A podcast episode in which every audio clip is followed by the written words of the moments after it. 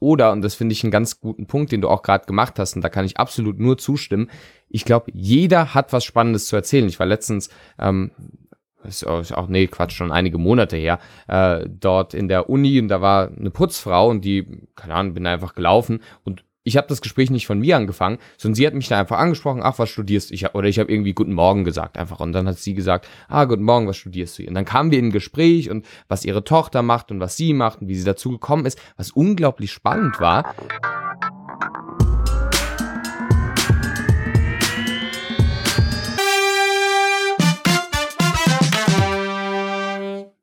Hallo Welt, herzlich willkommen zu einer weiteren Ausgabe. Danke fürs Einschalten. Heute ist Montag, der 24. Mai. Heute hat mir schon jemand gesagt, in sieben Monaten ist Weihnachten. Ich denke, wie kommst du denn darauf? Ja, sagt sie, weil heute der 24. ist, musste ich daran denken. Ihr hört die erste Folge von Hallo Welt Staffel 2. Nach unserer alten Zählweise wäre das also Folge 16. Ja, doch, genau, Folge 16. Und wir hatten ja schon gesagt, in der zweiten Staffel wird sich ein wenig ändern. Wir werden weiterhin unsere offenen Gesprächssendungen haben und das nächste, die nächsten Themen stehen auch schon fest. Wir haben allerdings jetzt was Neues. Einige Sendungen werden wir mit Gästen haben und den ersten Gast haben wir heute und den wird Lukas vorstellen. Der hat nämlich den, die Idee gehabt und den Kontakt gemacht. Was natürlich da sagt, Lukas ist natürlich auch wieder da. Ja, hallo Leute, natürlich ich auch wieder am Start. Übrigens, Roman, das erste Mal, dass wir uns bei der, bei der Sendungsnummer irgendwie nicht vertun. Nummer eins ist doch irgendwie am einfachsten. ja, und bevor wir jetzt äh, einen Dialog starten, ich begrüße herzlich uns zugeschaltet live den Benedikt von der Redefabrik, vom YouTube-Kanal Die Redefabrik. Hallo Benedikt. Hallo ihr beiden, danke für die Einladung, ich freue mich. Ja, wir freuen uns, dass du zugesagt hast, hat uns wirklich gefreut. Ich verfolge dich schon seit wahrscheinlich zwei Jahren oder so auf YouTube. Ja, richtig so. Und ähm, ja, bin quasi so ein bisschen mit dir gewachsen. Also ist schon wirklich krass, was du eigentlich für eine Entwicklung mitgemacht hast. Ja, erste Frage. Manche von den Hörern werden dich vielleicht eh schon kennen. Du hast, glaube ich, bei YouTube mittlerweile 300.000 Abonnenten oder so um den Dreh. Ähm, was machst du denn da überhaupt so? Mal ganz kurz vorstellen, um was es sich da handelt beim Kanal. Mhm. Also, ich heiße Benedikt von der Redefabrik und wie der Name es schon vermuten lässt, mache ich irgendwas zum Thema Reden. Also genauer gesagt, wie du auch schon gerade richtig gesagt hast, einen YouTube-Kanal zu dem Thema und beschäftige mich da mit effektiver Kommunikation, mit Charisma, mit Körpersprache, mit Psychologie, also alles, was so in diesen Themenbereich reinfällt und liebe einfach dieses Themengebiet, weswegen ich dann auf YouTube schaue in verschiedensten Weisen, wie ich das am besten rüberbringen kann, egal ob jetzt durch eine Analyse, wo ich mir zum Beispiel große Politiker, egal ob jetzt aus Österreich oder Deutschland, um da jetzt mal unsere beiden Länder direkt auch in der letzten Zeit zu verknüpfen, ähm, da einfach die analysiere oder auch Leute aus Seriencharakteren oder natürlich auch ganz normal Theorievideos mache, wo ich einfach Tipps und Tricks zum Thema Kommunikation mitgebe. Und das ist so mein Leidenschaftsgebiet und das mache ich größtenteils öffentlich auf YouTube. Wie gesagt, wir sind gerade knapp an den 300.000 dran und damit eine ziemlich große Plattform zu dem Thema auch und ja, machen da Videos zum Thema Kommunikation. Ja, sehr coole Sache. Du hast mittlerweile auch äh, Leute, die denn da behilflich sind oder bist du immer noch da der, Haupt, der Hauptdarsteller. Genau, tatsächlich sind wir mittlerweile ein Team von zwölf Leuten. Wir sind ähm, jetzt nicht alles fest angestellt, also ich habe die ganze Sache gegründet, bin da auch so der Hauptkopf, den man auf YouTube dahinter sieht, heißt äh, der Hauptdarsteller bin ich wahrscheinlich schon, also gerade visuell sieht man mich da durchaus. Ähm, am Podcast hört man noch die ein oder andere Stimme, Wer beim Campus mit dabei ist, der kennt natürlich auch den Tobi. Der ist auch mein Co-Trainer bei Seminaren, also Inhouse-Seminaren und so weiter. Aber an sich äh, bin ich das erstmal visuelle Gesicht, aber an sich sind wir da auch ein größeres Team dahinter natürlich. Jo, sehr, sehr spannend. Ähm, Damit es jetzt aber natürlich auch gleich um unser Thema geht, Rhetorik im Alltag, Kommunikation, weshalb wir dich ja hier haben, Benedikt. Ähm, was mich zum ersten Mal interessieren würde, wie kommt man überhaupt darauf? Also das ist ja, es ist schon ein ziemliches Nischenthema. Ich meine, du mhm. hast es groß gemacht auf YouTube, aber wenn man andere Kanäle ansieht, andere Coaches ja. und so, Also 300.000 Abonnenten ist schon eine Hausnummer und du hast es fast auch massentauglich gemacht, weil du mhm. erklärst es in einer Art und Weise, das wirklich auch spannend sein kann. Ich glaube, das wird der heutige Podcast auch vermitteln.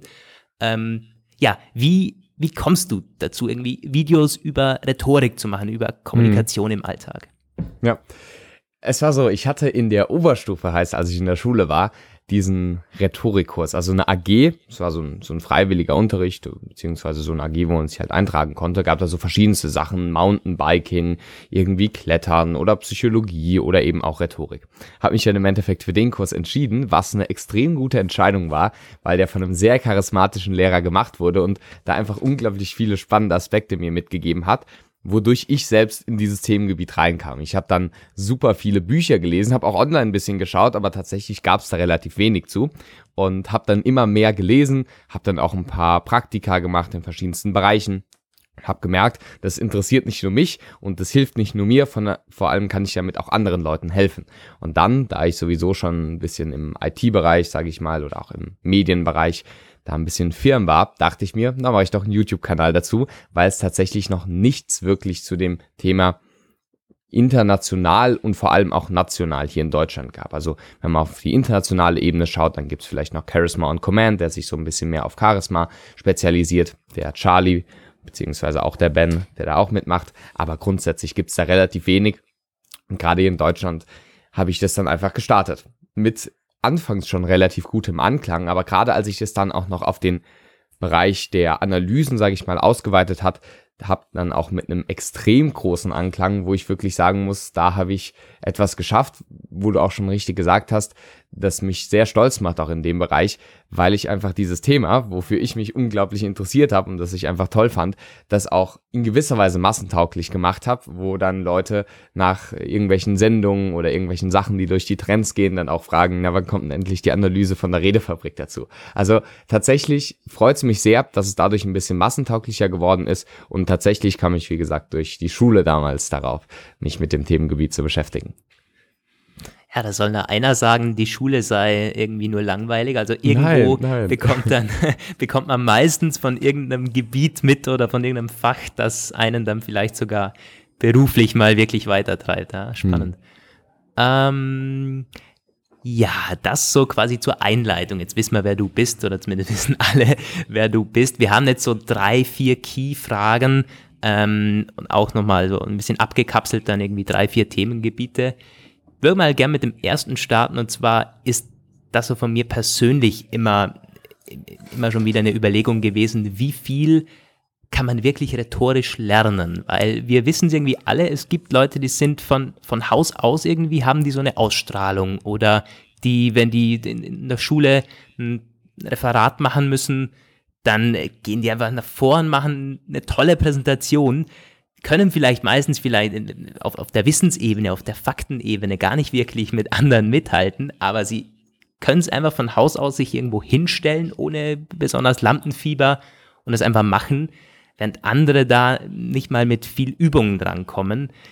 Deshalb ist es, also Stärke in Sachen Kommunikation, Rhetorik, ist das auch ein Stück weit angeboren wirklich? Oder kann man mit Übung fast aufholen oder andere sogar überholen? Also, das ist von der Psychologie ziemlich profund auch belegt worden. Da gibt es zum Thema Charisma, zum Thema Ausstrahlung durchaus einiges an Forschung, zwar nicht so viel wie zu anderen Bereichen der Psychologie, aber ganz klar kann man sagen, das kann man erlernen. Und zum Thema angeboren, ich sag mal so, an sich ist gibt es kein Gen für gutes Reden oder so. Es gibt durchaus Gene, zum Beispiel für Intelligenz, wo man sagen kann, durch Intelligenz kann man komplexere Zusammenhänge verstehen und dadurch, also es gibt kein einzelnes Gen dafür, aber es ist, hat eine gewisse Variabilität, heißt eine gewisse Angeborenheit schon, eine gewisse, eine gewisse Erdlichkeit. Und dadurch, dass man zum Beispiel intelligenter ist, kann man komplexere Sachverständ, also Sachzusammenhänge auch verstehen. Dadurch hat man auch eine höhere verbale Intelligenz und deswegen kann man schon sagen, so Sachen wie verbale Flüssigkeit kann zu einem gewissen Teil angeboren sein. Wobei das immer auf gesamtgesellschaftlicher Ebene ist und nicht äh, mit der einzelnen Person was zu tun hat. Aber das, da, da komme ich gleich noch drauf. Und natürlich ist es auch so, dass Leute, die zum Beispiel einfach anderen die einfach besser aussehen, um es mal einfach zu sagen, die auch ein Vorteil in der Ausstrahlung haben. Und es gibt auch gewisse Persönlichkeitsvariablen wie Neurotizismus, also quasi die, die Labi äh, emotionale Labilität, wie, wie emotional stabil oder eben instabil du bist, die auch damit zusammenhängen, wie viel Lampenfieber du dann zum Beispiel hast. Was aber da ganz, ganz wichtig noch ist, vieles sieht man von außen nicht. Also wenn du dir, zum Beispiel war ich letztens bei dir Kräuter bei der Vertriebsoffensive und habe danach noch ein Interview gemacht und habe gefragt, ja, was sind denn so Tipps, was würdest du mitgeben? Und er hat Tipps gegeben wie üben, üben, üben, Vorbereitung und Struktur. Und das sind für mich so Sachen, natürlich hat es auf der Bühne so ausgesehen, als hätte da ganz locker irgendwie einfach ein bisschen gesprochen und es wäre ihm ganz einfach oder ganz leicht auch gefallen. Und sicher durch die ganze Übung fällt es ihm auch leicht, aber es ist, glaube ich, oft von außen einfacher gesagt, oh, das fällt ihm jetzt leicht oder nicht. Ähm, vielleicht steckt viel mehr Übung dahinter. Also ich habe es oft tatsächlich schon bemerkt, dass da einfach hinter den Sachen, die einfach aussehen, trotzdem viel Übung steckt und es tatsächlich nicht unbedingt so einfach ist. Und dann ist es so, dass ja, gewisse Sachen angeboren sind, zum Beispiel wie eine Person jetzt zum Beispiel aussieht. Das ist zu einem gewissen Teil natürlich erblich bedingt und dadurch können gewisse Wirkfaktoren schon mal beeinflusst werden. Also eine Person, die extrem gut aussieht, die wird in gewisser Weise in Anführungszeichen einen Charisma-Vorteil haben. Trotzdem, und das ist dann äh, der vielleicht viel wichtigere Punkt, kann es bei, ich sag mal, zwei 19-Jährigen, um jetzt mal Leute zu nehmen, die jetzt äh, nicht schon ganz erwachsen in Anführungszeichen, aber auf jeden Fall auch jetzt keine Kinder sind, um mal 219 oder 17 oder was auch immer Jährige in der Schule zum Beispiel zu nehmen, dann ist es so, dass zwei Leute verschieden gut reden können, was aber nicht unbedingt mit der Angeborenheit zu tun hat. Und zwar angenommen, der eine ist die gleiche Person, ja, also mit dem gleichen Genpool, eineige Zwillinge, sage ich jetzt mal, einer geht in die eine Familie, wo viel am Tisch geredet wird, wo viel diskutiert wird, wo viel interagiert wird. Und die andere Person geht in eine Familie, wo einem der Mund verboten wird. Natürlich wird der eine viel mehr kommunikative Kompetenz sich auch selbst aneignen als der andere, also viel mehr. Nur das bedeutet ja nicht, dass wenn die dann zum, sage ich mal, Tag, wo sie beide 17 oder 19 werden, dann unterschiedliche Kompetenzen im Reden haben, dass es dann angeboren ist, sondern es ist natürlich vielleicht schon ein unfairer Vorteil durch die Familie, nur ist der halt im Endeffekt auch in gewisser Weise antrainiert. Und deswegen kann der andere oder generell jeder, der sich mit dem Bereich Kommunikation befassen möchte, da einfach unglaublich viel lernen. Heißt, kurz gesagt, ja, man kann da viel lernen und ja, es sind auch sicher Vorteile von Haus aus, egal ob jetzt genetisch oder durch die Erziehung mitgegeben. Dadurch, dass man aber wirklich die Theorie kennt, heißt, was macht einen guten Rhetoriker aus, das dann aber auch zweitens in die Praxis überführt, dadurch kann man unglaublich viel im Bereich Kommunikation, Charisma, Ausstrahlung lernen. Also wer das nicht glaubt, der kann sich einfach mal mein erstes Video und mein letztes Video anschauen oder einfach mal bei irgendeinem anderen YouTuber das erste und das neueste Video anschauen und ähm, oder auch gerne bei Politikern, obwohl die ja auch schon viel Erfahrung wahrscheinlich davor haben, aber einfach mal so die ersten und die neuesten Werke, sage ich mal, anschauen und da sieht man durchaus eine starke Steigerung und das ist ein gutes Beispiel oder ein guter ein guter Beispiel oder ein gutes Beleg dafür, ein guter Beleg dafür, dass man durchaus da ziemlich viel auf kommunikativer Ebene sich aneignen kann. Ja, Learning by Doing, ich glaube, das ist ja bei uns genauso gewesen, Roman. Wir hatten gerade letztens ja, ich, eine Zuschrift. Da hatte ich auch gerade gedacht, ja. Unsere ersten und unsere aktuellsten ja. Versionen unserer Podcasts und da ergeben sich natürlich Änderungen. Daraus wäre auch schlimm, wenn sich das unverändert äh, genau. gehalten hätte. Ja, ähm, können wir vielleicht gleich dran anknüpfen, wenn du sagst, vieles ist eben doch erlernbar und gerade für Leute, die sich ein bisschen schwer tun, ähm, ist es dann aber auch so, ich glaube, das, das war nämlich eine spannende Frage von Roman, wenn jetzt jemand schon wirklich gut ist und er sagt, hey, ich fühle mich da und da sicher, ich brauche irgendwie gar kein Coaching und so, dass es vielleicht sogar negativ sein kann, wenn man den jetzt irgendwie mit, ich sag unter Anführungszeichen, mit Theorie belästigt oder dass er sich dann vielleicht sogar verunsichert fühlt, äh, muss ich jetzt irgendwie auf Körpersprache auch noch achten oder so. Ist es vielleicht sogar besser, dass man irgendwie mal sagt, hey, ich lasse meine, meiner Intuition freien Lauf ähm, im Vergleich zu, ich befolge jetzt irgendwelche Regeln oder so? Das sind für mich zwei verschiedene Fragen, die auch getrennt beantwortet werden sollen, weil die Antwort auf die eine Frage nicht die Antwort auf die andere Frage ist. Und zwar, ja, ich glaube, es ist besser, wenn man auch mal seiner Intuition folgt und nicht unbedingt irgendwelchen fünf Rhetorikregeln aus Buch 97 auf Seite 14 folgt, sondern da wirklich seine Intuition auf freien Lauf lässt und da auch also zum Beispiel jetzt in dem Moment überlege ich jetzt nicht, welche Rhetorikregel kann ich verwenden. Da bin ich natürlich schon viel mehr im Gespräch. Und trotzdem glaube ich es nicht, dass es irgendeine Person gibt, die kein Rhetorik-Coaching gebrauchen könnte. Ähm, bei TED ist es so, also dieser großen Rednerbühne auch, diese großen TED Talks, haben vielleicht einige schon mal was von gehört. Da ist es so, hat mir auch jemand ähm, vom TEDx-Team selbst erzählt, dass der Redner, der wohl am meisten Coaching sich dazugeholt hat, wohl Bill Gates war, der natürlich schon viele Reden gehalten hat und ein sehr guter Redner ist, aber trotzdem, obwohl er so gut war oder vielleicht gerade weil er so gut war und deswegen wusste, wie wichtig es ist, hat er sich noch am meisten Rednercoaching von allen im Endeffekt geholt.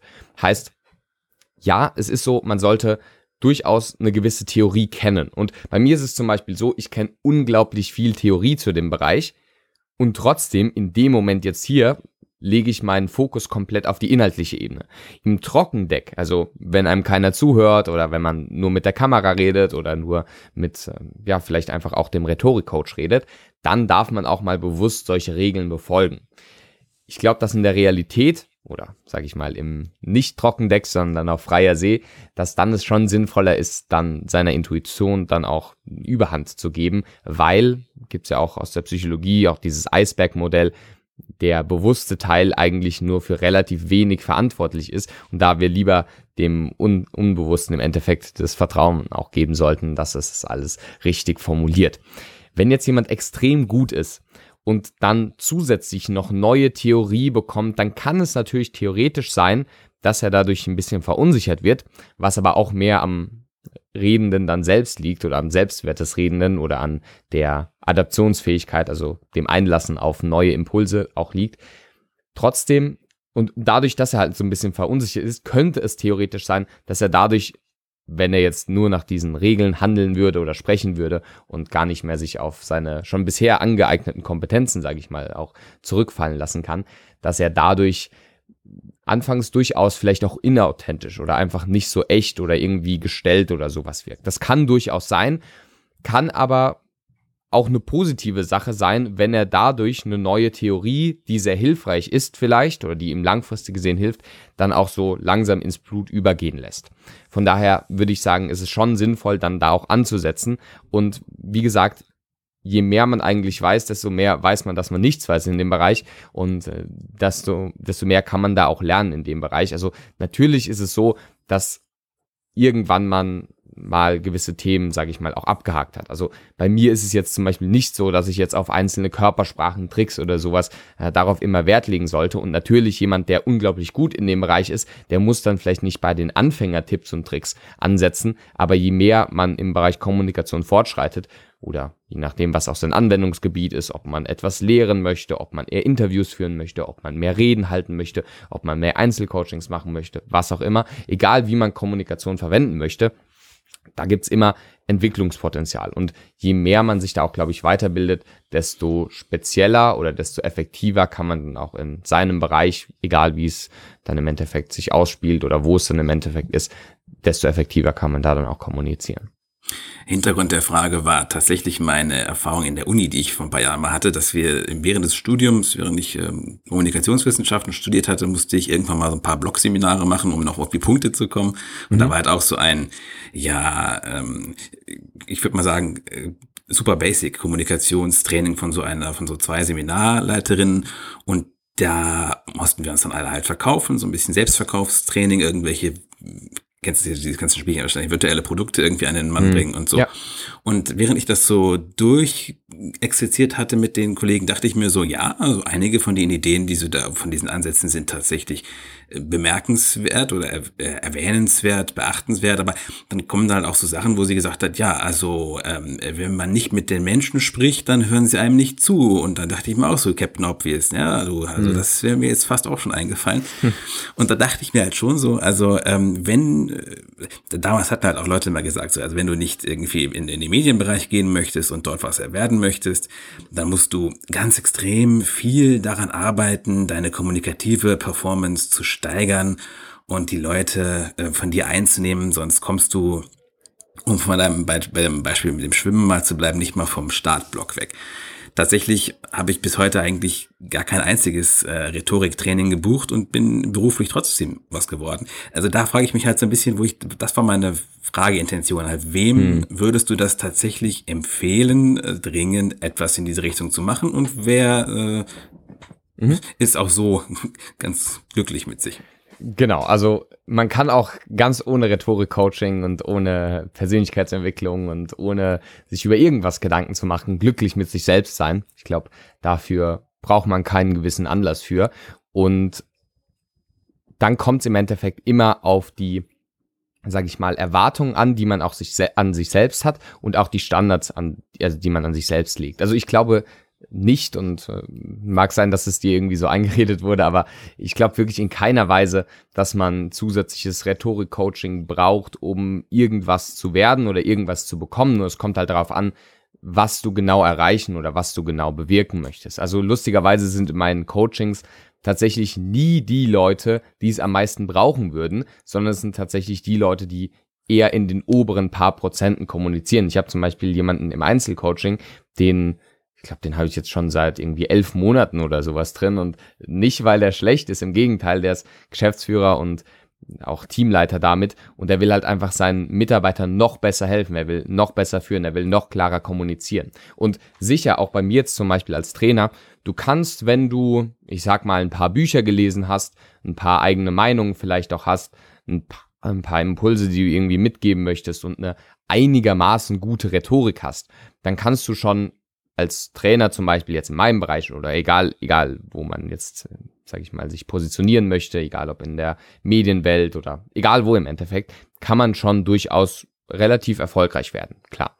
Hm, ich habe nur zum Beispiel jetzt, um mal meine Trainersicht äh, zu schildern, an mich auch den Anspruch, einer der Besten meines Faches, wenn nicht sogar der Beste meines Faches zu werden. Ob ich es dann werde, das, das äh, kann dann auch eine arrogant, kann auch arrogant klingen, aber das ist wieder eine andere Sache, aber zumindest den Anspruch habe ich an mich selbst. Und deswegen, wenn ich vorne auf der Bühne stehe oder ein Training halte oder ein Seminar halte, möchte ich eben nicht irgendwelche pauschalen Sachen irgendwie erzählen, wo dann drei Viertel der Leute sich denken, wow, dafür hätte jetzt nicht der Externe für ein paar tausend Euro gebucht werden müssen, sondern da möchte ich wirklich auch Inhalte geben und von meiner kommunikativen Technik so sein, dass ich egal ob jetzt mit Storytelling oder geschachtelten Metaphern oder hypnotischen Sprachmustern oder was auch immer, einfach so gut meine Inhalte zu verpacken, dass sie auch im Endeffekt gut ankommen. Das braucht man nicht, das muss man nicht und dafür, sage ich mal, also die Kompetenz brauchen wir im Endeffekt nicht, um irgendwie in den Trainermarkt einzusteigen, aber um ganz oben vielleicht mitzuspielen oder es zumindest, auch wenn es jetzt nichts Monetäres im Endeffekt dabei rauskommt, aber einfach die Botschaften bestmöglich mitzugeben, dann braucht man da, glaube ich, schon eine gewisse Weiterbildung, weil es halt irgendwann dann auch nicht mehr trivial oder intuitiv wird. Manche Leute haben es vielleicht und das ist dann ja auch eine schöne Sache. Trotzdem, wenn man da den Anspruch hat, vielleicht noch besser zu sein als die gestrige Version von sich selbst, dann darf man sich auch weiterbilden. Und ich glaube nicht nur im kommunikativen Bereich, sondern auch in der Persönlichkeitsentwicklung und auch in den anderen Bereichen, natürlich auch der fachlichen Kompetenz. Gut, das ist jetzt bei mir auch die kommunikative Ebene, aber bei den meisten ist es dann halt Programmieren oder äh, keine Ahnung, Design Thinking oder was auch immer das äh, Themengebiet ist. Heißt, ich würde nicht sagen, dass es da ähm, ein Muss gibt, aber es gibt immer ein noch sich weiter verbessern. Und von daher denke ich, dass es da auch spannend ist, mal zu schauen, was für neue Impulse da man bekommen kann. Aber wie gesagt, sicher nicht irgendwie die Anfängersachen dann zu machen, die man vielleicht sowieso schon gut drauf hat. Letzte Version von sich selbst, schönes Bild. ähm, jedenfalls ein spannender Takeaway schon einmal, dass du vor allen Dingen auch Leute bei dir hast oder zum großen Teil, die eben schon sehr gut sind, weil so Anfänger, Anfänger Tipps und Tricks oder so kann man sich zum Beispiel auch auf YouTube bei dir völlig kosten, kostenlos Absolut. irgendwie aneignen oder im Internet. Es gibt hunderte Seiten, also da quasi so sich auf ein gewisses Level zu bringen, das kann jeder eigentlich so für sich ähm, schon kostenlos machen und Absolut. bei sich zu Hause. Und äh, das, was du im persönlichen Coaching oder so machst, das sind dann eigentlich wirklich schon die, die sagen, ich bin bei 95 Prozent und möchte auf 98 Prozent so ungefähr also die meisten. Es gibt auch ein paar andere, die sagen, okay, ähm, zum Beispiel, die sind zwar von der Wirkung her noch nicht so stark, aber das einfach wegen, sage ich mal, großer sozialer Ängste oder Glaubenssätze, die sie zurückhalten. Und dann ist es vielleicht auch sinnvoller, nicht im, sage ich mal, online sich das in fünf Videos irgendwie zusammenzuklicken, sondern halt wirklich ähm, sich das auch auf einer tiefgehenderen Glaubenssatzanalyse anzuschauen. Aber wie du sagst, die meisten, also sage ich mal die Mehrzahl, wie gesagt jetzt nicht 95 Prozent, aber die meisten sind so eher in diesem oberen 95 Prozent Bereich, genau. Ja. Also sehr wie bei, bei einem Tennistrainer zum Beispiel. Ich meine, nimmt man sich normalerweise auch nicht, weil es teuer genau. und so. Da geht man eher Exakt. zum Spaß irgendwie ein bisschen spielen. Ähm, genau. Und wenn man es wirklich drauf ankommen lassen möchte oder vielleicht sogar profimäßig einsteigen möchte, dann nimmt man sich den Trainer. Ja. Exakt, schöne Analogie. Das ja. passt genau. Jo, ähm, dann gehen wir mal so ein bisschen konkreter vielleicht auch noch, dass sich der Hörer das eine oder andere mitnehmen kann, vielleicht auch so ein bisschen einen Einblick bekommt, was kann man denn auf deinem YouTube-Kanal so mitnehmen. Ähm, das ist jetzt so eine Standardfrage und ich möchte es eigentlich gar nicht so Standard machen, so die Top-Tricks für den Alltag und so. Ähm, und das ist ja auch wahnsinnig breit gestreut, da gibt es irgendwie hunderte Dinge, die man ansprechen könnte. Von dem her vielleicht einfach mal äh, aufsplitten in so die zwei, drei sehr fast schon schlimme Fehler, die aber sehr weit verbreitet sind, was viele Leute machen. Und dann äh, irgendwie zwei, drei Tipps, die du quasi jedem gleich mal mitgeben könntest, was, was man oft im Alltag verbessern kann bei, bei Personen? Mhm.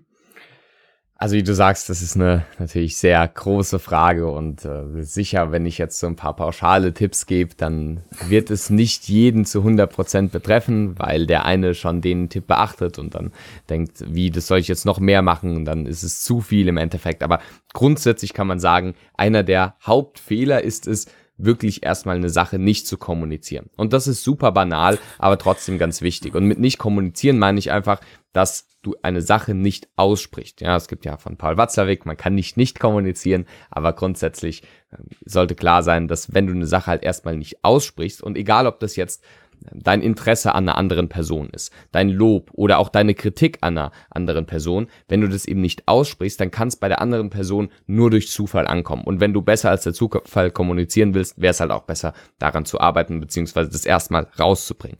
So, da, daran scheitert es, glaube ich, schon oft. Heißt, das ist der erste Punkt, super banal, aber trotzdem wichtig. Bevor man dann an der Wirkung ansetzen kann, ist halt erstmals wichtig, dass, also quasi an der Qualität dann ansetzen kann, ist erstmal wichtig, die Quantität von 0 auf 1 zu bringen, beziehungsweise egal, ob man jetzt einen Podcast machen möchte oder mit einer Person besser zusammenarbeiten möchte oder eine bessere Beziehung bekommen möchte oder was auch immer, dann einfach offen seine Gedanken auch zu äußern. Und dann kommen wir zum zweiten großen Fehler, Vorwürfe machen. Ich glaube, das ist ein, auch wieder ein ganz großer Punkt, wenn wir hier bei dem Bereich sind. Kritik am anderen. Ja, du machst das falsch. Und das ist halt einfach so erstens dieses Du statt ich, also zu sagen, okay, ich fühle mich in der Situation jetzt einfach wirklich nicht von dir respektiert oder ich fühle mich jetzt hier zurückgedrängt von dir, was auch immer, das einfach in der Ich-Formulierung zu machen, da kann die andere Person halt schon mal nicht widersprechen, weil es deine persönliche innere Wahrnehmung ist und die andere Person fühlt sich wahrscheinlich auch nicht so offended, also angegriffen durch deine, durch deine Aussage. Und ein dritter Punkt ist, dass vielleicht die, oder dass die meisten Leute wirklich mit ihrer Körpersprache ihre Wirkung absolut schmälern. Damit meine ich, dass sie einfach eine kleine Körpersprache haben. Also bedeutet, dass wenn sie zum Beispiel jetzt stehen, dann die Hände oder die Arme an ihren Seiten kleben haben in gewisser Weise und dann nur mit den Händen irgendwie so unten gestikulieren oder mit dem ersten Gelenk. Wobei es natürlich am freisten wäre, wenn du komplett mit beiden Armen frei gestikulierst oder auch nicht nur auf einem Punkt stehen zu bleiben, sondern auch mal ein bisschen Platz einzunehmen. Oder auch wenn du sitzt, dich nicht noch kleiner zu machen oder die Arme zu verschränken. Und auch das hier wieder, das heißt nicht, dass du irgendwie äh, verschlossen bist, aber es wirkt halt eben verschlossen. Von daher ist es oft sinnvoll, einfach eine offenere, größere Körpersprache einzunehmen. Und ich weiß, das sind jetzt natürlich nur sehr generelle Tipps, weil im Endeffekt, wenn eine weinende Person neben dir sitzt, dann solltest du vielleicht eher eine kleinere Körpersprache auch einnehmen. Von daher muss man das immer im Kontext sehen, aber meist ist es so, dass die Leute sich so klein halten. Und was für konkrete Tipps kann ich noch mitgeben? Einmal ein bisschen mehr Emotionalität reinzubringen. Also ich persönlich komme aus dem Informatikbereich. Ja, ich bin eigentlich ein Programmierer und ähm, ich kenne es absolut, äh, Zahlen, Daten, Fakten zu lieben. Und selbst im Psychologiestudium, wo man sagen kann, okay, da geht es vielleicht auch ein bisschen um Emotionen. Im Endeffekt ist es ein Großteil wirklich Zahlen, Daten, Fakten, Stochastik, Statistik. Und sicher bei Kommunikationswissenschaften wird es auch mehr um die Theorie gehen als um direkt jetzt die angewandte Praxis. Auf jeden Fall sind wir auch in unserer westlichen Gesellschaft und das hat auch absolut große Vorteile, sehr Zahlen, Daten, Fakten rational orientiert. Und wie gesagt, ich finde es eine gute Sache, wenn es zum Beispiel um den wissenschaftlichen Fortschritt geht. Wenn es aber um die persönliche Wirkung geht, dann muss man eben von dieser Zahlen, Daten, Fakten Ebene rübergehen oder zumindest diese auch integrieren auf die emotionale Ebene. Heißt, baue Geschichten ein, baue Bilder ein, baue Metaphern ein und vor allem sprich eben nicht die ganze Zeit so monoton und nutz keine monotone, also quasi eintönige Körpersprache.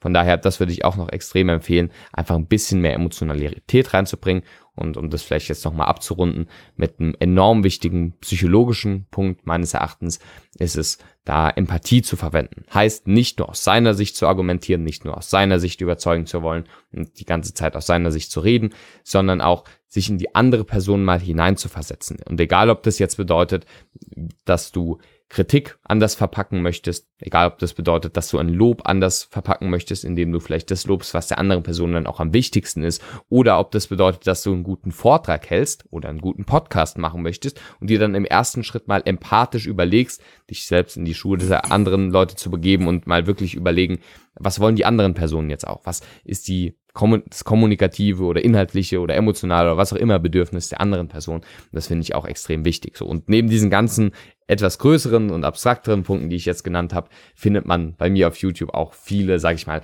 relativ kleinere Sachen, wo es dann auch geht, wie man besser debattieren kann oder ähnliches. Mhm.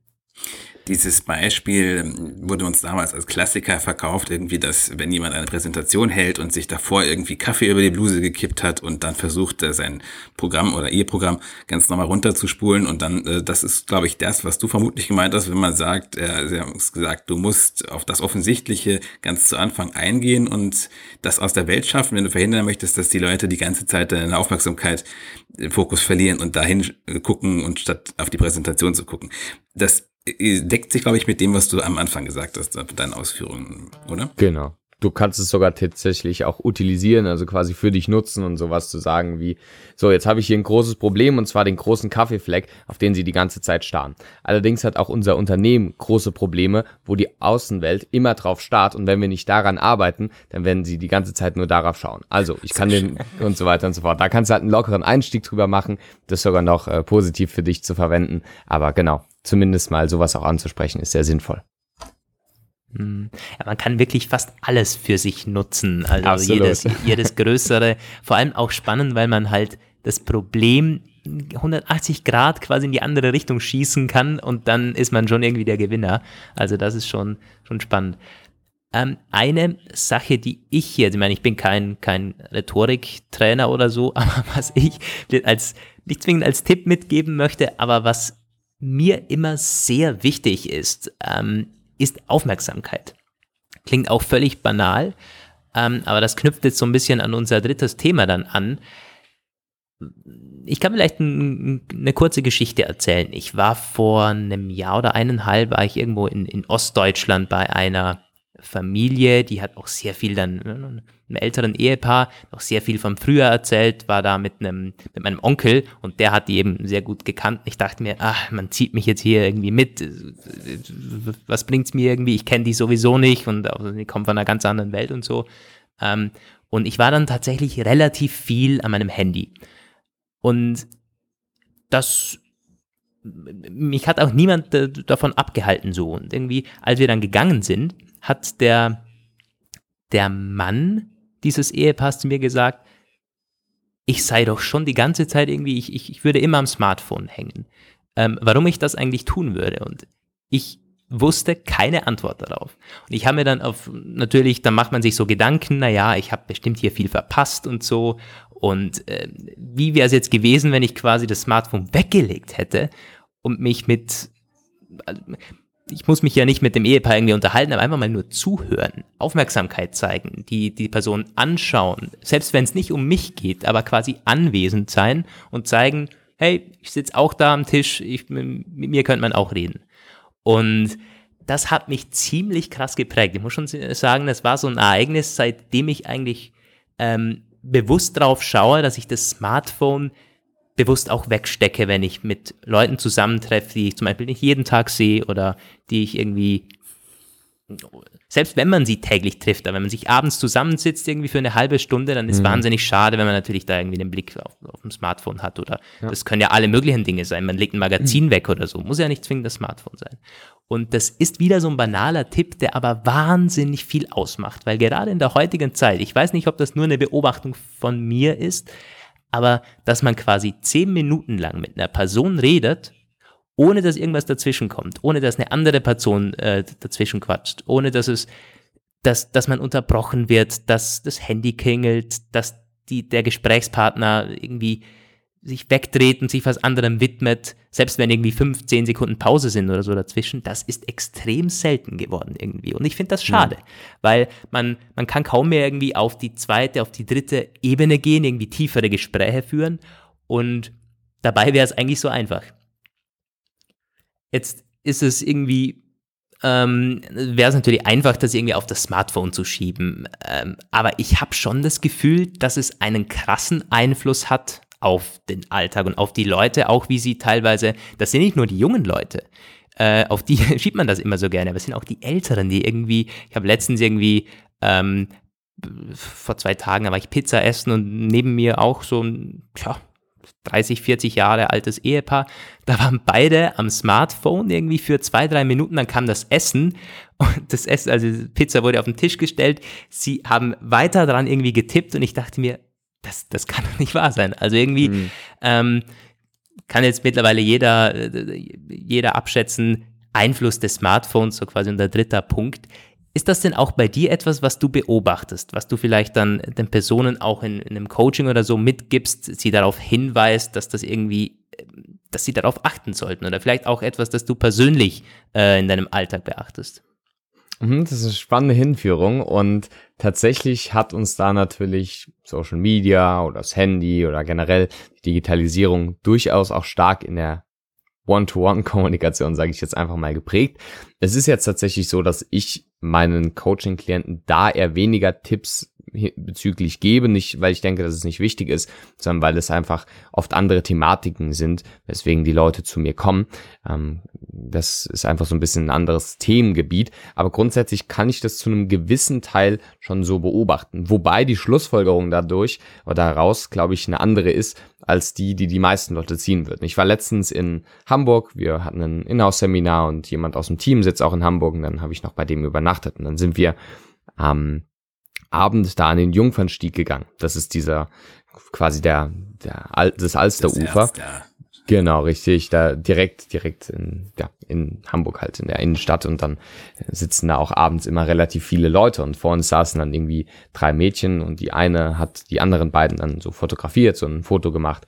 Und ähm, wir kamen dann kurz ins Gespräch, beziehungsweise haben dann erst noch mal ein Foto von den drei zusammen gemacht, weil sie es natürlich nicht allein machen konnten. Und dann, ja, kamen wir so ins Gespräch. Und lustigerweise kamen wir innerhalb von drei Minuten wirklich auf ein enorm, enorm tiefes Gespräch, weil wir einfach so gefragt haben, so, was macht ihr? Oder die haben gefragt, was machen wir? Und ja, gut, da kam es halt so, dass ich nun mal das mache, was ich mache und der Gatlin, also jemand aus dem Team auch sich mit Persönlichkeitsentwicklung und auch mit einem Modelabel und sowas beschäftigt. Und dann kamen wir sehr schnell auf sehr tiefe Gespräche. Und ich glaube, das ist in der heutigen Gesellschaft durchaus schon sehr gut machbar. Und das, obwohl wir wirklich inmitten von ganz, ganz vielen Leuten saßen. Und auch wenn es natürlich eine entspannte Abendstimmung war, theoretisch um uns herum relativ viel los war. Dafür am nächsten Morgen waren wir dann in einem Café und äh, das war ganz lustig. Ich habe so gesagt, ich würde gerne außen sitzen. Also es war draußen, es war sehr schön sonnig und dann habe ich gesagt, ich würde gerne am Rand sitzen, weil dann kann ich mir, dann kann ich so die, die Leute ein bisschen anschauen und das äh, hat er dann auch als Anstoß genommen, sich dann direkt neben mich zu setzen und wir haben so ein bisschen ins Café oder ja, bei den Leuten halt so geschaut und haben uns halt natürlich ein bisschen unterhalten, aber direkt vor uns saß auch ein Pärchen, ein junges Pärchen, die von der Körpersprache zu urteilen und von dem von der Mediennutzung zu urteilen, vielleicht nicht mehr die innigste Beziehung hatten. Auch wie gesagt, wenn man das jetzt nicht alles genau einschätzen kann, war es halt so, wie du im Endeffekt bei dem älteren Paar auch bei dem Pizzaabend erzählt hast, dass die ja durchaus auch sehr selten sich angeschaut haben, beziehungsweise dann ja, die ganze Zeit aufs Handy geschaut haben.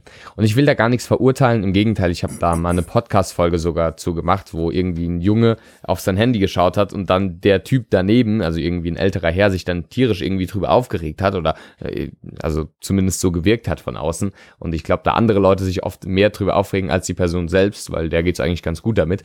Und äh, es kommt halt ein bisschen drauf an. Aber grundsätzlich, was ich damit sagen will, ist, ja, ich glaube schon, dass natürlich die Aufmerksamkeit auch sehr stark von sozialen Medien, von Handys, die halt viel verfügbarer sind auch als anderes, dass die sehr stark davon geweckt wird. Ehrlich gesagt glaube ich, dass tatsächlich vor 50, 100, 200 Jahren, keine Ahnung, äh, dann auch genau dieser gleiche Vorwurf aufs Buch geschoben wurde. Also da gibt es tatsächlich auch Quellen, wo es dann heißt, ja, die Eltern ja, gesagt haben, oh, du darfst keine Bücher lesen, die nehmen unseren Kindern äh, die, die Zeit an der Natur weg. Und vor 100, äh, vor 300, 400 Jahren war es vielleicht das nächste Thema. Und äh, vor ein paar tausend Jahren hat, jetzt will ich nichts Falsches sagen, aber ich glaube, Plato war es auch schon gesagt, dass unsere junge Generation da irgendwie immer mehr verstumpft. Und äh, so schlimm ist es ja, glaube ich, jetzt auch gar nicht. Also von daher, äh, ich würde es tatsächlich nicht so drastisch sehen, weil, und da kommt jetzt die Schlussfolgerung für mich, es ja durchaus gewisse, vielleicht auch negative Veränderungen gibt oder einen Rückgang der menschlichen Kommunikation, aber genau deswegen sehnen oder lechzen Menschen immer mehr danach, diesen wirklich auch tieferen kommunikativen Austausch zu haben. Auch wenn er seltener geworden ist oder vielleicht gerade weil er seltener geworden ist, lieben wir es einfach, wenn er dann doch mal zustande kommt. Und dann kommt für mich der Punkt auf, wo wir wieder den Bogen schließen können zu, muss man sich kommunikativ weiterentwickeln? Nö, um ein normales Gespräch zu führen, nicht, aber von sich aus proaktiv, initiativ vielleicht auch eine tiefere Gesprächsebene einzuführen und das auf eine sozial verträgliche Art zu machen, wo es dann nicht irgendwie saukomisch irgendwie wirkt, sondern wirklich ganz natürlich auch wirkt und dann vor allem beide sich so in das Gespräch fallen lassen können und vielleicht auch über tiefere Themen zu reden oder über die Leidenschaft zu reden oder über Werte oder Moral oder was auch immer zu reden, das ist dann, glaube ich, schon etwas, wo viele danach sich sehnen und was natürlich auch unglaublich toll sein kann, wenn man das durch Kommunikation etabliert bekommt. Wobei man auch sagen muss natürlich, dass es Leute gibt, das finde ich immer sehr skurril, die, die ähm, wenn man über solche tiefschürfenden Themen sprechen möchte, wie Philosophie, Moral, Ethik, dann gehört ja das Wissen zuerst erstmal dazu, das Wissen über diese Vorgänge. Und dann gibt es Menschen, dass die, die haben ein, die haben ein extremes Wissen im Kopf, im Grunde so eine Art menschliche Wikipedia, aber mhm. können es, können es nicht so richtig gut kommunizieren. Das ist mir etwas, was mir gerade durch den Kopf gegangen ist, wo du das erzählt hast. Da muss ich an einen Kollegen halt denken, der halt wirklich fast alles weiß, der aber ähm, vom Geist her Mathematiker ist und irgendwie immer so ein bisschen nach dem perfekten Satz sucht, aber während er dessen äh, quasi nicht habhaft wird, versucht er dann quasi, bis er dann einen seiner Gedanken zu Ende führen kann, dauert es lange und es ist schwierig, ihm zuzuhören, wobei man aber weiß, dass das ein extrem schlauer Mensch ist. Ich glaube, mhm. ich, ich glaube, die Frage, die ich eingangs gestellt hatte, für mich gerade jetzt so ein bisschen selbst beantwortet. Also bestimmte Leute, wo, wo quasi äh, kognitive Kapazität und, und äh, Wissen und Bildung und die kommunikativen Fähigkeiten nicht in Einklang stehen und gleichermaßen entwickelt genau. worden sind, die hätten wahrscheinlich ein, äh, eine Kommunikationsverbesserung nötig. Hm, sicher, sicher.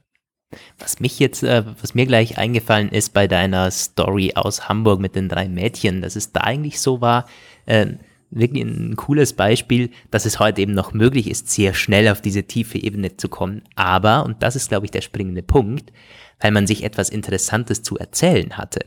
Und das gibt es eigentlich häufig. Jeder hat irgendwas Spannendes zu erzählen. Jeder könnte irgendwo ähm, was mitgeben dem anderen oder auch in, in, einer Runde preisgeben, wo wirklich jeder vielleicht sogar das Handy weglegen würde und so, boah, das ist jetzt aber interessant. Jetzt bin ich aber gespannt, was hm. der hier erzählt oder da, da, hatte ich schon mal was gehört, jetzt bin ich auf seine Meinung gespannt und so weiter. Hm. Also man muss quasi, es liegt vielleicht nicht irgendwie am Smartphone, sondern teilweise auch, weil das Smartphone oft rational gesehen einfach spannender ist als quasi das, das, das, Oberflächliche, was viele Leute heute preisgeben. Oh, das Wetter ist ja heute wieder schön und irgendwie, und was hast du am Wochenende vor? Und denkt man sich, mm ja, schau mal irgendwie bei Insta vorbei.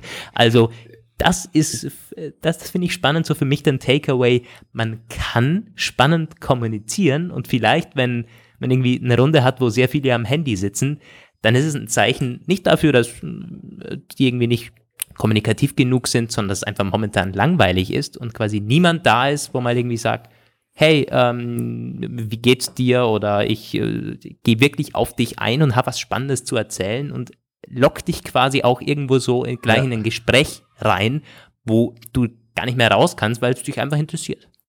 Hm. Da bin ich absolut bei dir, weil ich glaube gerade Storytelling, also Geschichten erzählen, das bindet so unglaublich viel Aufmerksamkeit und es ist so interessant und wir lieben es einfach, dass wir uns dann gerne auch die Zeit nehmen, vielleicht das Handy wegzulegen. Und ich glaube, dass es wirklich daran liegt, wie sehr interessierst du dich für den anderen?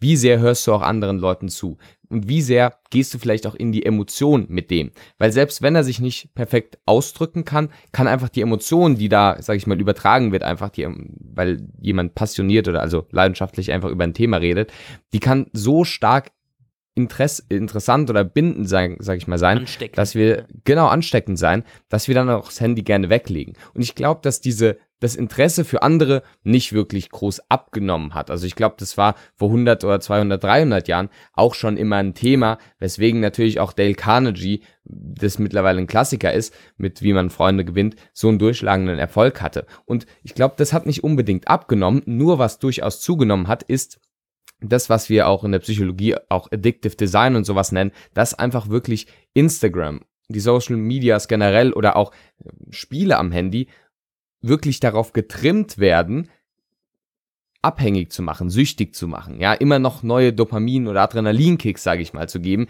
Klingt jetzt alles hochmanipulativ, aber es ist natürlich eine Möglichkeit, wie sie die Sachen einfach hm, nach und nach verbessert haben. Und deswegen, glaube ich, ist es gerade so spannend, sich darauf einzulassen und ähm, entweder es ist jetzt vielleicht das Wissen, wo du zu äh, philosophischen oder irgendwelchen anderen Themen hast, oder, und das finde ich einen ganz guten Punkt, den du auch gerade gemacht hast, und da kann ich absolut nur zustimmen, ich glaube, jeder hat was Spannendes zu erzählen. Ich war letztens, ähm, ist auch, nee, Quatsch, schon einige Monate her, äh, dort in der Uni und da war eine Putzfrau und die, keine Ahnung, bin einfach gelaufen und ich habe das Gespräch nicht von mir angefangen, sondern sie hat mich da einfach angesprochen, ach, was studierst du? Ich, oder ich habe irgendwie guten Morgen gesagt einfach. Und dann hat sie gesagt, ah, guten Morgen, was studierst du? Und dann kamen wir in ein Gespräch und was ihre Tochter macht und was sie macht und wie sie dazu gekommen ist, was unglaublich spannend war, ohne dass wir jetzt über irgendwelche äh, sag ich mal, Persönlichkeitsentwicklungs- oder philosophischen Themen geredet haben, einfach durch die Emotionen, die übertragen wurden und auch einfach durch die Lebensweisheit, die, glaube ich, jeder Mensch durch irgendwelche Erfahrungen auch schon gemacht hat, ähm, dass man da einfach unglaublich spannende Gespräche haben kann. Also absolut, da ist, glaube ich, einfach der eigene Wille, sich auf solche Gespräche einzulassen und vielleicht auch sie aktiv von sich aus einzufordern oder zu initiieren, das, was dann das Spannende ausmacht. Das ist aber auch etwas, was ich tatsächlich immer wieder äh, sage und versuche genau so zu argumentieren, wenn diese, wenn diese, dieser Punkt aufkommt, dass Smartphone, die digitalen Medien, die ruinieren unseren, unsere Persönlichkeit und das ähm, Miteinander, das Gesellschaftliche wird alles immer stumpfer.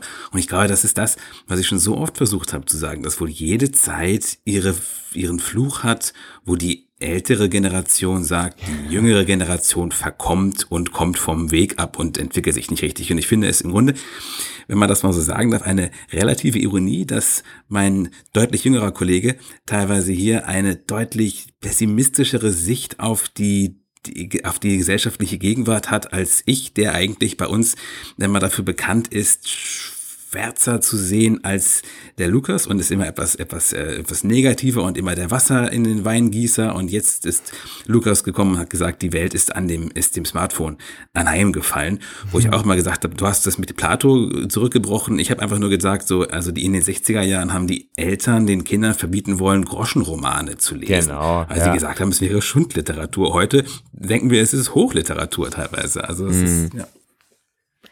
Das ist tatsächlich äh, interessant. Ja, Roman, normalerweise ist es irgendwie ein bisschen umgekehrt, aber das ist vielleicht auch irgendwo der Altersunterschied. Ja, ist schon spannend.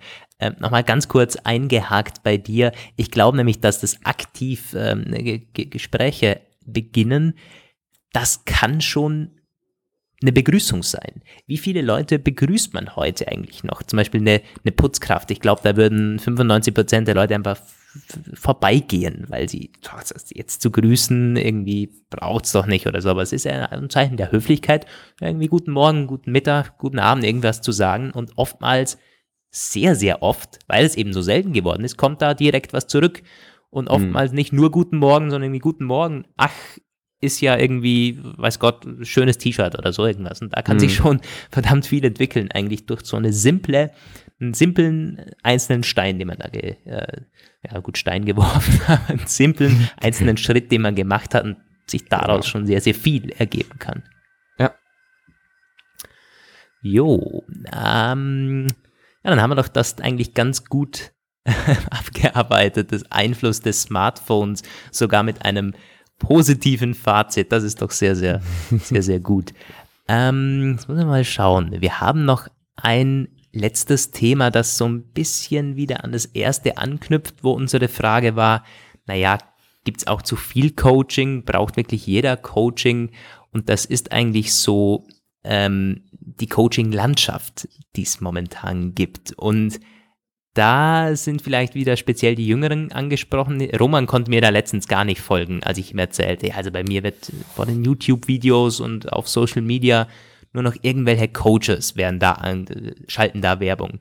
Das ist nicht nur irgendwie jemand, der dir ein Ferrari oder so andrehen möchte oder sagst irgendwie, du, du, du kannst Porsche fahren, wenn du ab morgen zu traden beginnst. Nein, das ist eigentlich auf allen möglichen Ebenen, ist diese Selbstoptimierung in unserer Gesellschaft ähm, präsent.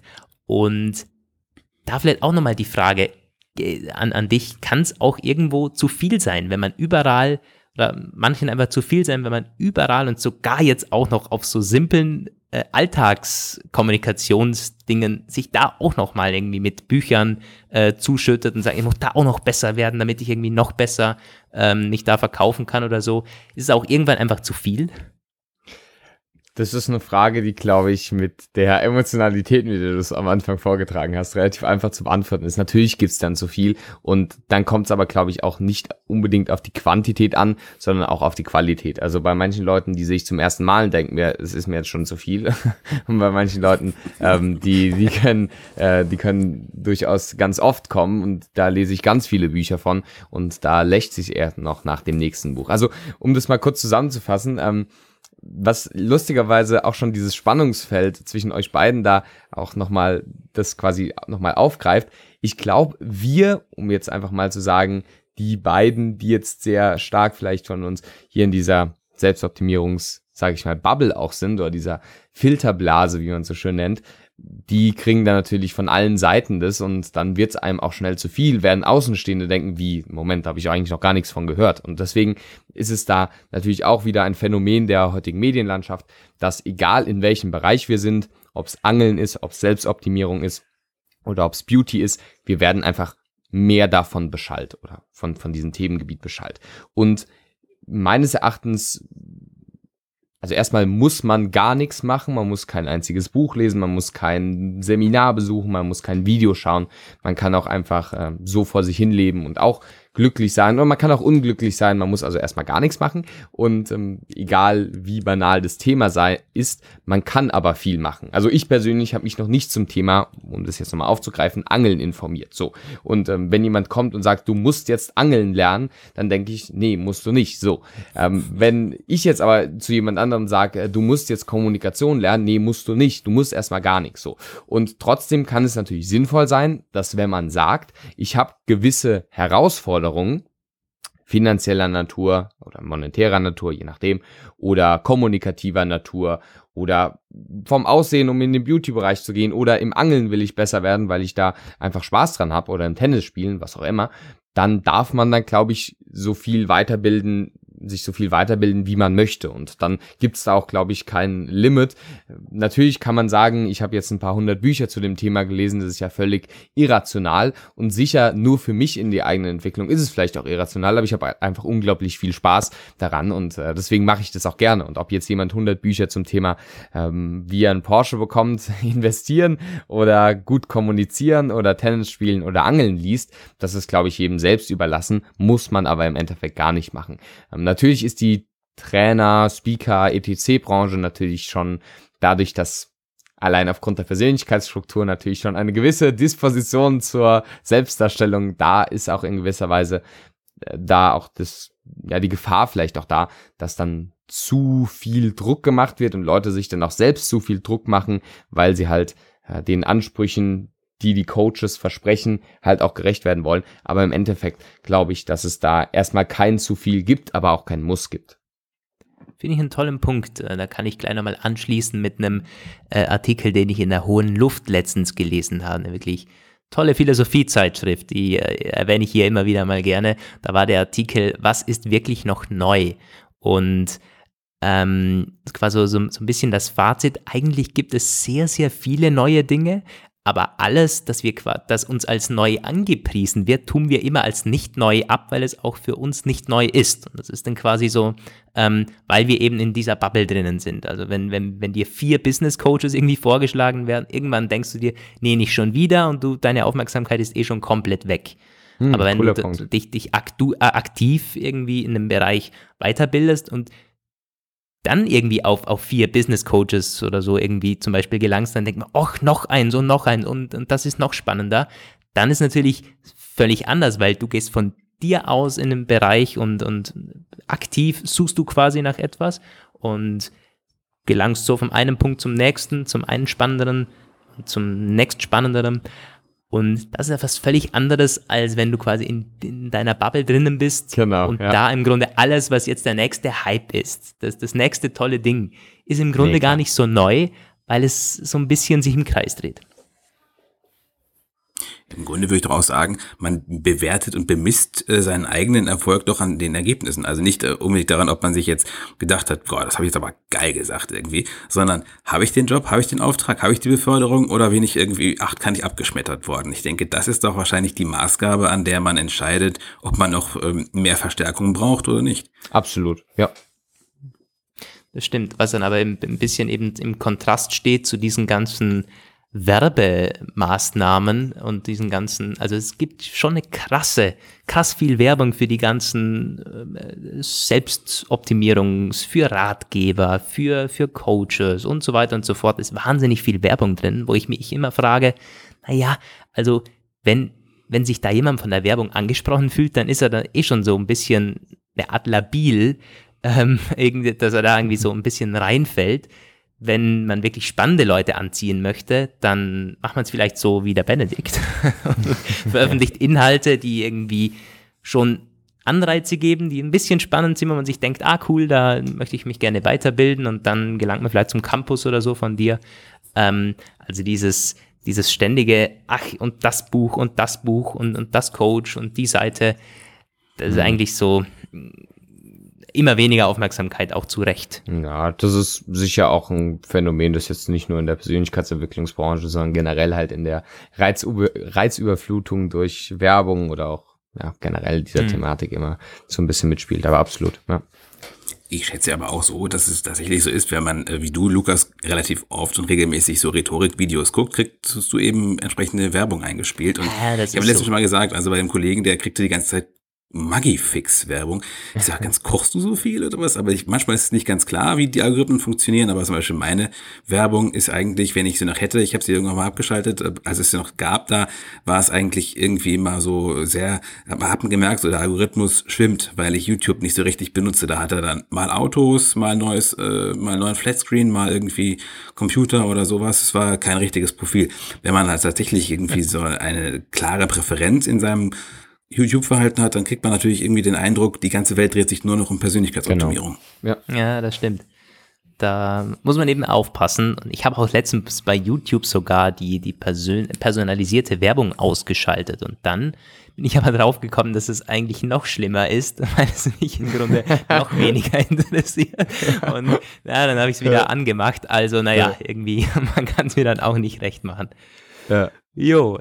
Ähm, glaube, den Punkt haben wir auch, wir sind relativ weit vorgeschritten. Wenn ich so auf die Uhr blicke, 58 Minuten äh, ist meine Aufnahme schon. Was ich als letzten Punkt, zumindest bei meiner Liste aufgeschrieben habe, ist äh, Buchempfehlung. Ich weiß, Benedikt, du machst meistens irgendwie äh, am Ende des Videos noch so eine Buchempfehlung. Das heißt, du hättest wahrscheinlich irgendwie 50 Bücher, die du jetzt hier raushauen kannst. Auch hier wieder eine sehr schwierige Frage von mir. Gibt es vielleicht irgendwie zwei, drei Bücher, gerade so für, für eher noch die Anfänger, die sich sagen, hey, das Thema ist, ist spannend, äh, die du empfehlen könntest? Wie gesagt, also ich habe bei 200, glaube ich, 80 Videos auf YouTube wahrscheinlich 270 Buchempfehlungen und ähm, ja, auch nochmal in der Videobeschreibung einige. Also tatsächlich ein ganz großer Themen, großes Themengebiet und ist natürlich die Frage, was interessiert einen jetzt genau? Eher Körpersprache, eher Verhandlungen oder so und so weiter und so fort. Grundsätzlich aber trotzdem gerne ein paar generelle Buchempfehlungen. Eins habe ich auch schon so halb genannt und zwar Wie man Freunde gewinnt von Dale Carnegie. Ist ein super cooles, einsteigerfreundliches Buch mit vielen, vielen anschaulichen Beispielen zum Thema Interesse am anderen haben, aktives Zuhören, also jetzt nicht als Technik, sondern wirklich Interesse am anderen haben, auch andere Leute loben und viele wirklich sehr positive ethische Facetten der guten Kommunikation. Dann vielleicht ein zweiter Buchtipp zum Thema nonverbale Kommunikation auf die Körpersprache mal einzugehen, ist von Joe Navarro auch ein super gutes Buch Menschen lesen. Sehr empfehlenswert, wer sich da mehr für den nonverbalen Bereich auch informieren möchte. Also wer damit anfängt, dann auch gerne dieses Buch und ansonsten gibt's natürlich ganz viele spezialisierte Bereiche in den einzelnen, sage ich mal, Fachgebieten. Ansonsten, was ich von meinem Mentor, der auch übrigens aus Wien kommt, also Roman Braun empfehlen kann, Dr. Roman ein Braun. Namensvetter. Ist, Wie schön. Genau richtig. Und sogar auf der einen Seite ein Ortsvetter und auf der anderen Seite Namensvetter, ist ja verrückt. Und äh, von dem die Macht der Rhetorik. Super, super gutes Buch. Ähm, ich bin mittlerweile in den Danksagungen drin, deswegen klingt es immer so, als hätte ich da so meinen Teil oder so mit daran was verdient, aber ist gar nicht so. Ähm, ich habe zwar einen Teil äh, auch mitgewirkt, aber mh, größtenteils einfach, also meines Erachtens das beste Buch zum Thema Rhetorik und ein unglaublich toller ja, Lehrer auch, aber grundsätzlich zum Thema Rhetorik sehr empfehlenswert. Die Macht der Rhetorik von Roman Braun zum Thema ethische Kommunikation generell Zuhören oder Aufmerksamkeit ähm, von Dale Carnegie, wie man Freunde gewinnt und dann Joe Navarro, Menschen lesen zum Thema nonverbale Kommunikation. Jo, werden wir bestimmt verlinken bei uns unten. Nicht, dass wir da nochmal zurückspulen müsst und auf die genauen mhm. Titel achten müsst. Äh, könnt ihr gerne mal in die Beschreibung schauen. Äh, ja, Roman, hast du noch irgendwie einen Punkt oder eine Frage? Ja, ich habe eine Sache, die habe ich gerade eben äh, meine eigentlich äh, vorgemerkte Frage gestrichen und gegen eine andere ersetzt, die tagesaktuell ist und die mir heute auch eingefallen ist. Und ich weiß nicht, ob du dazu jetzt ad hoc was sagen kannst. Wenn es irgendwie gar nicht ist, dann müssen wir es rausschneiden. Aber das interessiert mich tatsächlich. Ähm, der YouTuber Rezo hat da mit seinem Video eine Menge Aufmerksamkeit erzeugt, hat ähm, die CDU demontiert und wir wollen auch gar nicht jetzt über die Inhalte reden. Aber ich habe jetzt das mir in Ausschnitten gegeben, aber tatsächlich nur überfliegend. Zeitmangel und ich möchte mir auch nicht eine Stunde Polemik antun. Aber ich habe Einordnungen der Kollegen aus dem Medienbereich ge, ähm, rezipiert und die ähm, sagen, ja, bemerkenswert, erstaunlich, diese Durchschlagskraft und wieso plötzlich fünf Millionen Aufrufe. Ist das etwas, wo du kurz ein paar Worte zu sagen kannst? Dieser Mensch ist ja, wie ich das sehe, zuvor noch nicht wirklich aufgefallen durch irgendwelche hochtrabenden, weitschweifigen politischen Einordnungen, eher ein Lifestyle-Musik-Enthusiast. Wo, äh, woher kommt das? Wodurch hat der jetzt plötzlich ein so dermaßenes Interesse in den, in der Mensch, in der Bevölkerung erzeugt, mhm. dass selbst meine Freundin, die ja, die ist weder politisch noch ein YouTube-Kid, mir diesen Link schickt und sagt, was sagst du dazu? War der besonders, mhm. ist das ein glänzender Kommunikator oder hat er einfach den Finger in die wirklich bestehenden Wunden und offenen Fragen dieser Partei gelegt? Das ist eine gute Frage. Ich habe, ähm, also grundsätzlich spielen da viele verschiedene Faktoren mit rein. Vieles, was man einfach sagen kann, aus langjähriger Erfahrung als YouTuber weiß er eben ungefähr, wie der Algorithmus funktioniert, wie man Videos auch machen kann und trotzdem kommunikativ extrem stark auch umgesetzt. Ich habe auch eine Analyse dazu gemacht, die ähm, man auch auf YouTube sehen kann, die das dann in, glaube acht Minuten oder so nochmal einzelne Aspekte hervorhebt. Ich will jetzt nicht auf jedes einzelne Detail eingehen, aber grundsätzlich hat das kommunikativ sehr gut verpackt und zusätzlich auch inhaltlich, ohne es wie gesagt jetzt von meiner Seite bewerten zu wollen. Ich kann da von der Kollegin MyLab, auch ein YouTube-Kanal, das Video empfehlen. Rezo naturwissenschaftlich, nee, Rezo wissenschaftlich geprüft und da geht sie darauf ein, wie es mit den 13 Seiten Quellen, die er angegeben hat, aussieht, wie es naturwissenschaftlich und empirisch gesehen ähm, um seine vielleicht auch polemisch ein bisschen überspitzten, aber durchaus ja auch faktenbasierten Aussagen aussieht und wie das wissenschaftlich zu betrachten ist. Da kann ich, wie gesagt, gerne an die Kollegin weiterleiten. Aber vom kommunikativen Aspekt hat er es einfach sehr gut gemacht. Er hat es unterhaltsam gestaltet und zwar hat er gewechselt zwischen etwas emotionaleren Punkten und durchaus auch mit einer jüngeren Zielgruppenansprache, sage ich jetzt einfach mal. Und dann, und das kann er halt sehr gut, weil er auch im Musikbereich halt stark ist und weiß, wie man auch Videos oder Musik nutzen kann, um Emotionen so ein bisschen zu kreieren und gleichzeitig dann aber auch immer umgeschwenkt ist auf sehr, ja, was heißt trocken, aber einfach sehr Zahlen, Daten, Fakten orientierte Punkte. Und ähm, da ist extrem viel an Recherchearbeit reingeflossen und deswegen sicher auch basierend auf einen Punkt, der halt sowieso schon viel Aufmerksamkeit äh, erregt hat, weil erstens, er hat halt eine große Reichweite, nicht als Politik-YouTuber, aber halt einfach als YouTuber.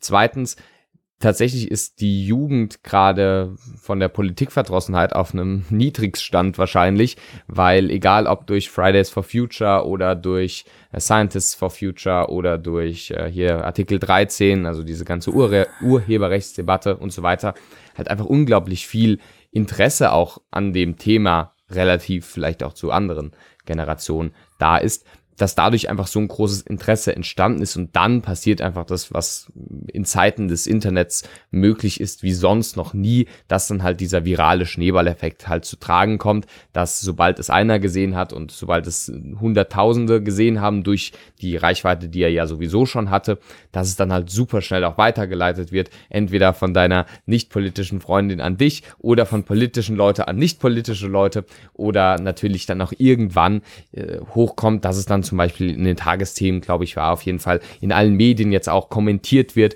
und dann natürlich auch die CDU beziehungsweise die SPD.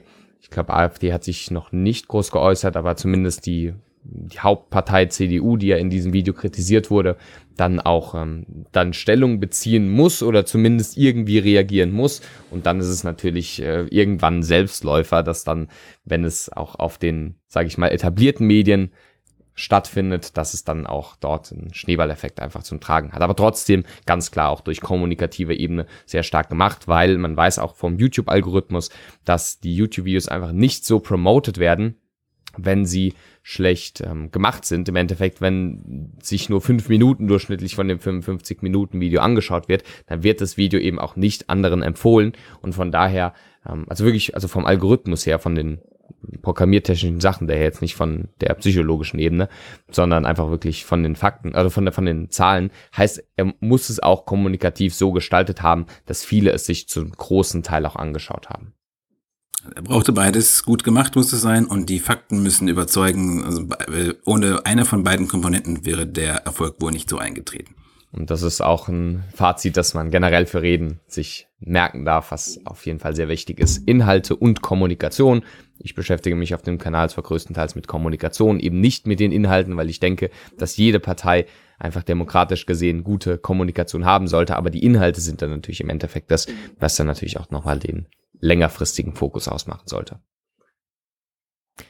Ja, schönes Beispiel, wie tagesaktuell nämlich extrem aktuell Rhetorik und Kommunikation allgemein ist. Und das sieht man auch sehr schön an deinem Channel. Du bist dann einem, wirklich einer der schnellsten immer, der auf so äh, Reden, auf, auf politische Events, aber nicht nur politisches, äh, politische Dinge, sondern auch Reden aus aller Art oder Talkshows mhm. aus aller Art dann irgendwie analysiert. Also ja. das ist wirklich ein, ein Alltagsthema äh, und Absolut. sehr schön zu sehen auf deinem Kanal. Wird natürlich genau. auch unten Vor verlinkt. Genau, vorgestern, vorgestern war es Strache, gestern war es ähm, Rezo, ja. also wirklich zu allen Bereichen, wo es was rhetorisch Gut, liefert, liefert im Moment die, die, die, politische Landschaft natürlich auch genügend Stoff, das ist dann... Ja, das ist richtig. Nicht, dass du darauf hoffst natürlich, aber das ist halt so, hm. wie wenn irgendwie Rettungskräfte halt genug zu tun haben, ist vielleicht auch unter Anführungszeichen spannender, äh, wenn mehr los ist, als wenn sie die ganze Nacht irgendwie darauf warten, auf einen Einsatz. Ja, genau. Also ja. ich meine, ich mache im Endeffekt zwei Videos die Woche, nur ob das halt zwei Theorievideos werden oder ob ich es halt an praktischen Beispielen auch erläutern kann, das kommt dann halt immer auf die Situation drauf an. Aber genau, ja. da gibt schon einiges gerade. Aber wenn ich mir die aktuelle Entwicklung so anschaue, kann ich persönlich hoffe ich auf ein tiefes, dunkles Sommerloch. ja, das ist doch mal ein Schlusswort. ja, es geht natürlich nochmal ein Dank an, an, an dich raus, Benedikt. Vielen Dank, dass du dir die Zeit vor allen Dingen genommen hast, hier zu uns äh, zu kommen in den Hallo Welt Podcast. Du hast, wie schon angesprochen, äh, glaube ich, vor dem Aufnehmen die Ehre, der Erste zu sein hier in der Staffel 2. Und Sehr gut. ja, ähm, ich hoffe, es war eine spannende Episode für die Hörer. Sie konnten sich hier und da was mitnehmen. Schaut jetzt gerne bei Benedikt vorbei, wenn ihr ihn nicht sowieso schon verfolgt vielleicht. Und ja, in diesem Sinne, mh, mm, habt eine ganz schöne Woche. Hoffentlich bis nächste Woche. Das war's von mir. Grüße aus Wien. Grüße aus Bielefeld und ähm, auch von mir eine schöne, ja, eine schöne Woche. Bis zur nächsten Folge. Macht